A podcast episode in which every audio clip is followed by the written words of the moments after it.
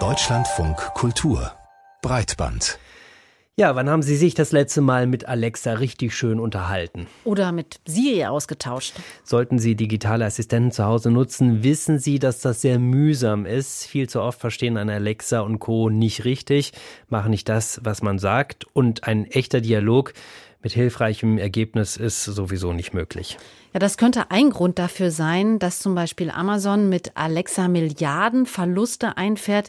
Für dieses Jahr werden 10 Milliarden US-Dollar äh, erwartet an Verlusten. Deswegen plant der Konzern, 10.000 Mitarbeiter aus dem Bereich Alexa zu entlassen. Dabei wollte Amazon ja eigentlich mit den digitalen Assistenten richtig ordentlich Geld verdienen. Zum Beispiel, indem die Kunden über die Geräte jede Menge Sachen bei dem Online-Händler bestellen. Der Plan, der ging aber nicht auf. Ja, es gab überhaupt viele Ideen, wie digitale Assistenten unser Leben erleichtern könnten. Matthias Finger fasst einige davon für uns zusammen. Ein Leben ohne Smart Speaker ist möglich, aber sinnlos, dachten wir lange euphorisch. Die kleinen sprechenden Lautsprecher von Google, Amazon, Apple und Samsung können einfach alles für uns regeln. Wir mussten nicht mal mehr aus dem Fenster schauen, ob es regnet. Boah, nö, viel zu aufwendig. Das sagte uns die Maschine. Wie ist das Wetter in Berlin? Aktuell ist es bewölkt bei 4 Grad. Wir ließen uns von Smart Speakern wecken und an Termine erinnern. Sie sollten auf Zuruf Musik einspielen und beim Kochen helfen mit Rezepten und Einkaufslisten. Die Erwartungen waren hoch. Hey Siri, wie komme ich in die Gräfestraße? Sekunde. Ich kümmere mich drum. Ein Fehler ist aufgetreten. Versuche es erneut. Wir müssen einfach nur aufpassen, dass wir die Namen nicht verwechseln, also Alexa mit Siri oder Google mit Bixby ansprechen, weil uns sonst die mimosenhaften Sprachassistenten mit Missachtung strafen. Zudem unterscheiden sich die Befehle für die Geräte verschiedener Hersteller zum Durchdrehen. Wir haben uns alle so unbewusst vorgestellt, dass wir nach Hause kommen und wir werden begrüßt von einem intelligenten Sprachsystem, das dann wirklich uns die Nachrichten vorliest und das proaktiv auch mit uns kommuniziert. Das ist eben nicht der Fall. Wir müssen ganz simple Befehle geben. Die Wahrheit ist, wir nutzen sie für ganz simple Funktionen, für die es eigentlich auch ein Schalter tun würde. Erklärt Digitalexperte Felix Beilhardt. Die Kommunikation war nie ganz einfach. Was möchtest du sagen? Für Alexa beispielsweise gibt es 300 wichtige Befehle, die man erstmal lernen muss. Wir passen uns der Maschine an, nicht umgekehrt. Christoph Strobel ist Fachmann für Smart Home. Wenn andere Personen mit im Raum sind, stört man natürlich mit seinen Sprachbefehlen. Das andere ist, äh, beobachte ich selber, wenn man Sprachbefehle hat, dass die von den Maschinen dann teilweise doch nicht ganz verstanden werden und man muss sie nochmal wiederholen. Alexa, jetzt mach endlich die verdammte Glotze aus. Beim Diktieren von Nachrichten verstehen smarte Assistenten statt manuell gern Manuel und aus man nutzt wird schnell mal Mammuts. Zum einen sind die Geräte einfach nicht so schlau, wie sie sein müssten, damit wir damit wirklich einen Nutzen davon haben. Und die Hürde ist einfach oft auch recht hoch. Ne? Ich muss mich dann da einarbeiten erstmal, ich muss eine Skill aktivieren in der App, also es ist lange nicht so nahtlos, reibungslos, wie es eigentlich sein müsste. Die digitalen Assistenten sollen ja eine Armada intelligenter Haushaltsgeräte steuern, als Herzstück eines Smart Homes, aber die Heizung in meiner Mietwohnung kann ich immer noch nicht verbal adressieren und mein Kühlschrank füllt sich auch nicht von selbst.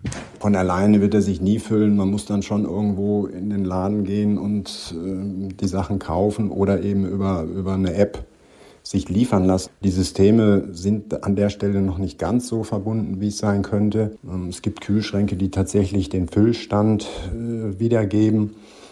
Äh, den müssen sie allerdings pflegen, dann hapert es oft. Uns war so vieles nicht klar. Als beispielsweise Alexa auf den Markt kam, war sie an Weihnachten ausverkauft. Jeder wollte so ein Ding haben und am besten auch für die alternden Eltern. Meine Mutter nutzt das Gerät eigentlich nur zum Radio hören. Ja, das war es dann auch schon. Ähm, dass jetzt irgendwie die Eltern, wenn sie alleine sind zu Hause oder so, ein Gespräch führen mit dem Gerät und dann eben sich nicht mehr so alleine fühlen, das scheint bei den wenigsten ähm, eingetreten zu sein. Ich kenne viele Fälle, wo das Gerät jetzt rumsteht, Staub fängt. Hey Siri, erzähl einen Witz. Ich habe auch einen für Kids. Was sagte die Babymücke nach ihrem ersten Flug? Mama, Mama, hast du das gesehen? Die haben alle für mich geklatscht. Die Möglichkeiten des gehaltvollen Austauschs und der praktische Nutzen von Smart Speakern sind eher begrenzt. Der Aufwand für sinnvolle Anwendungen hingegen kann hoch sein. Alexa, Siri, Google und Bixby haben es leider nicht geschafft, echte Familienmitglieder zu werden. Ja, tja, und nun? Heute machen wir uns so ein bisschen Sorgen um digitale Assistenten. Nachdem sich ja anfangs viele begeistert, zum Beispiel Smart Speaker gekauft haben, stehen die Geräte heute, ja, ich würde sagen, mehr oder weniger als bessere Radios zu Hause rum. Ja, und Amazon macht damit richtig äh, Verlust. 10 Milliarden allein in diesem Jahr heißt es mit Alexa.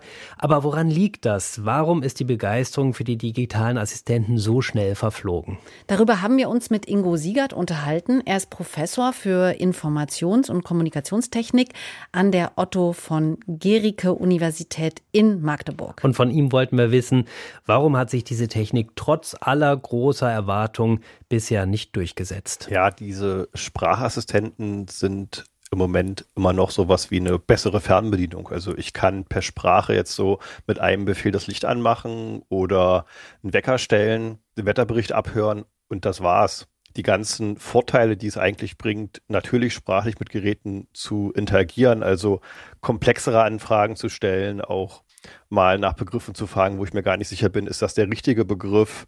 Und so eine dialogische Interaktion zu haben, die findet nicht statt. Und dadurch werden die ganzen Vorteile, die Sprachassistenten haben, nicht, nicht so zur, zur Geltung kommen. Und eine Fernbedienung, da brauche ich nicht mit Sprache zu bedienen. Also das ist halt das, was so ein bisschen in den Köpfen wahrscheinlich der meisten Nutzer das Problem darstellt. Also ist das tatsächlich so, wir Menschen als soziale Wesen, uns könnte man bekommen, wenn mehr echter Dialog simuliert wird?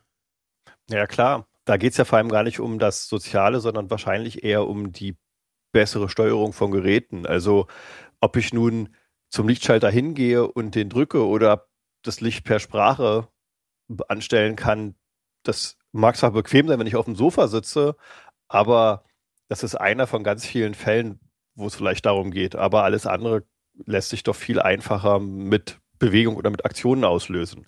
Aber wenn ich mir jetzt vorstelle, ich liege im Krankenhaus im Bett und brauche nochmal frischen Tee, dann muss ich die Klingel drücken und dem der Pfleger oder dem, der, der Pflegerin Bescheid sagen, ich brauche nochmal neuen Tee. Dann kommt die erst einmal zu mir, geht wieder weg, kommt dann wieder mit frischem Tee. Das dauert alles ewig. Wenn ich natürlich einen Sprachassistenten hätte, wo ich dann sagen könnte, ich brauche nochmal neuen Tee, dann würde es wahrscheinlich deswegen schneller gehen, weil einfach die Information, was genau ich brauche, schon, schon da ist.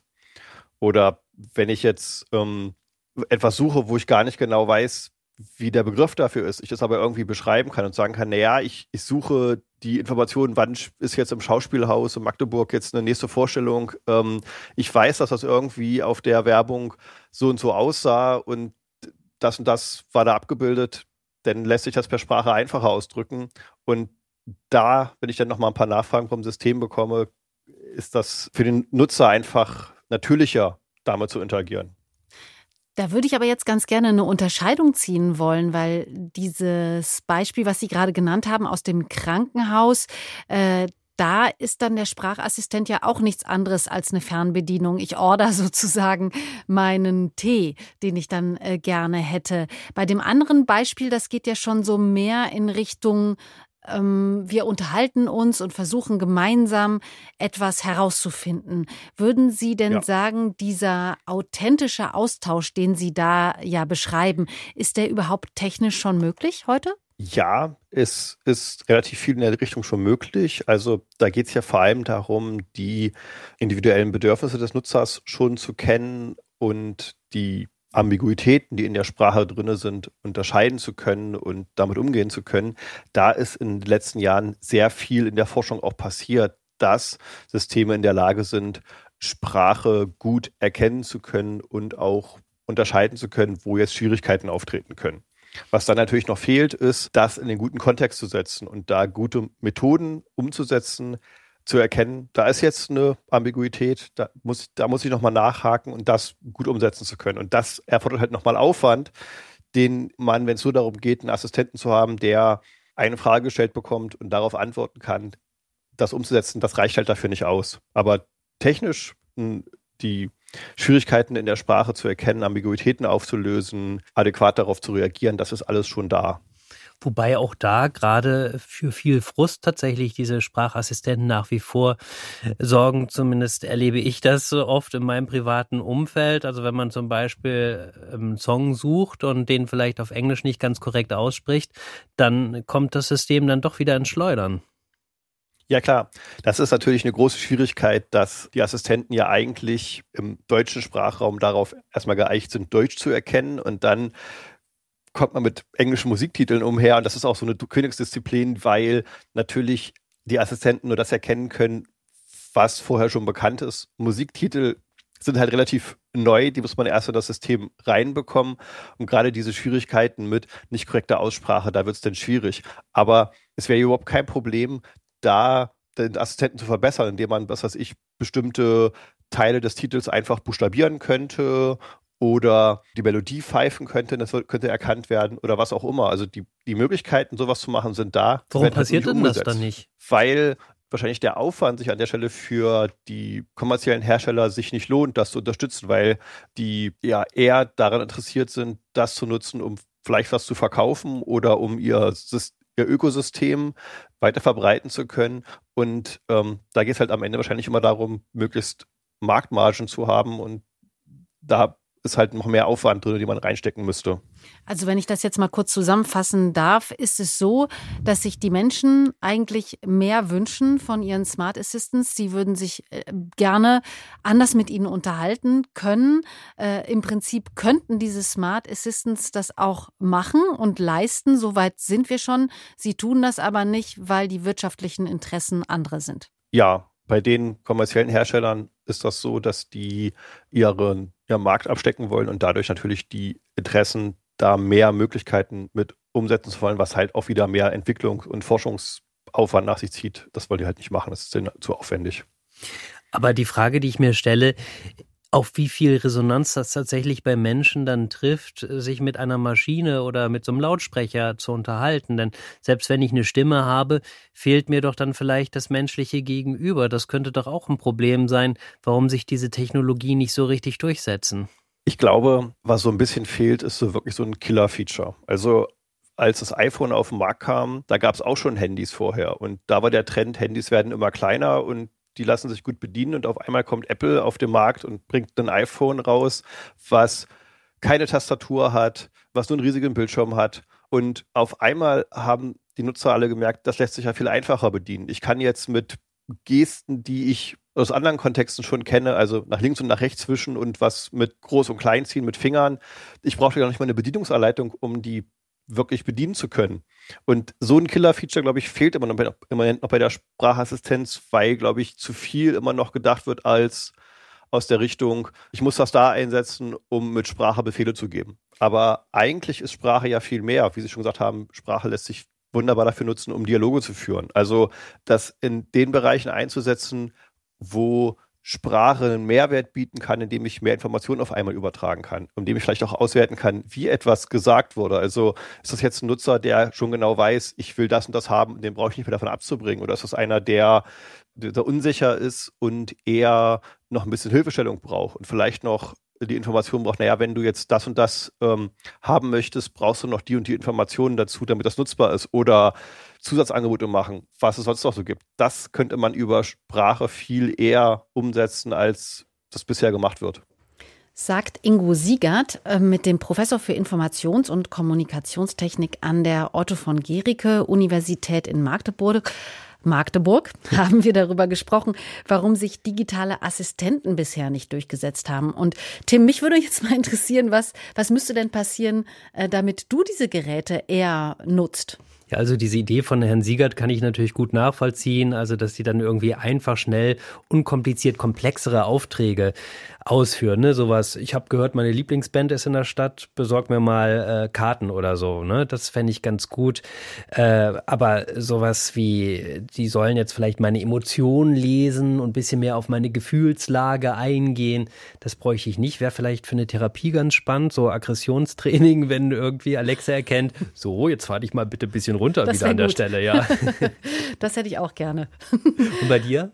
Sonst? Ja, ähm, ansonsten, ich könnte mir vorstellen, ich bin so ein bisschen enttäuscht immer von meinen analogen Beifahrern im Auto, mhm. weil die ähm, selten gut Karten lesen können und selten irgendwie was finden, was ich gerade suche, vor allen Dingen dann zum richtigen Zeitpunkt. Also ich hätte gerne so einen Smart Assistant im Auto, der mich ein bisschen unterhält, der für mich schöne Strecken raussucht, der mir ein gutes Restaurant auf der Strecke raussuchen kann und das irgendwie möglichst, ja, wenn das möglichst so flockig läuft. Also einfach so, dass ich frage und dann guckt äh, dieser Assistent und sagt mir Bescheid, das hätte ich gern. Dann vielleicht auch nochmal sagt, Katja, jetzt siehst du aber ein bisschen müde aus. Ich genau. suche dir schon mal das nächste Café raus. Genau.